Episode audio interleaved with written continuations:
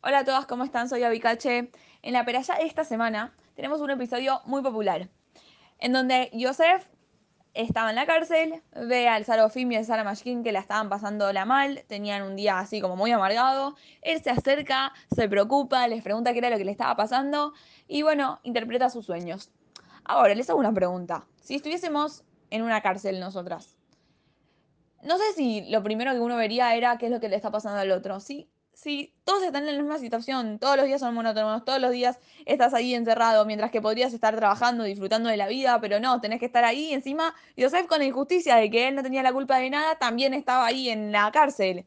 Y era él, su papá era Jacob Abinun, ¿cómo podía él estar en algo tan bajo?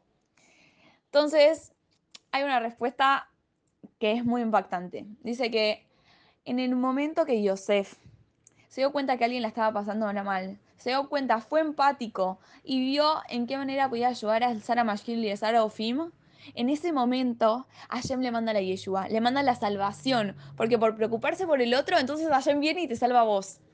Cuentan sobre una persona que estaba en Nueva York y tuvo un problema con, con su auto, se le pinchó la rueda, y ahí en Nueva York eh, es como que hay un call center que se llama eh, en donde miembros de, la comunidad judía van y te dan una mano con el auto cuando, cuando se rompe. Entonces, este señor llama antes de Shabbat, le dice, por favor, necesito que me vengas a ayudar, se me pinchó la rueda, ya, ya, ya. Entonces el señor dice, bueno, contame dónde estás, en dónde te puedo ir a ayudar. Le dice, estoy en mi casa, en el garage, o sea, tengo el auto estacionado, pero necesito que me vengas a arreglar la rueda. Entonces el hombre le dice, mira, discúlpame, o sea, estamos a dos horas antes de Shabbat, si vos estás en tu casa y no es tan complicado, llama directo a un servicio.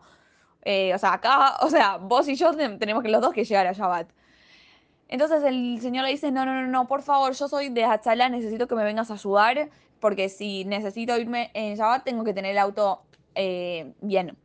Entonces el hombre le dice, ok, no te preocupes, yo voy ahora y te ayudo con el auto. Lo arregla todo, este miembro de la Chalá tiene una llamada en, en Shabbat, una mujer que tenía un paro cardiorrespiratorio, va corriendo a la casa de quién va, a la casa de la mamá del hombre que le fue a arreglar el auto. A veces uno cree que está haciendo un favor al otro, pero la realidad es que Hashem te está mandando la Yeshua a vos. Cuando uno va y es empático con el otro y lo ayuda, en ese momento Hashem te manda todas las Yeshuot.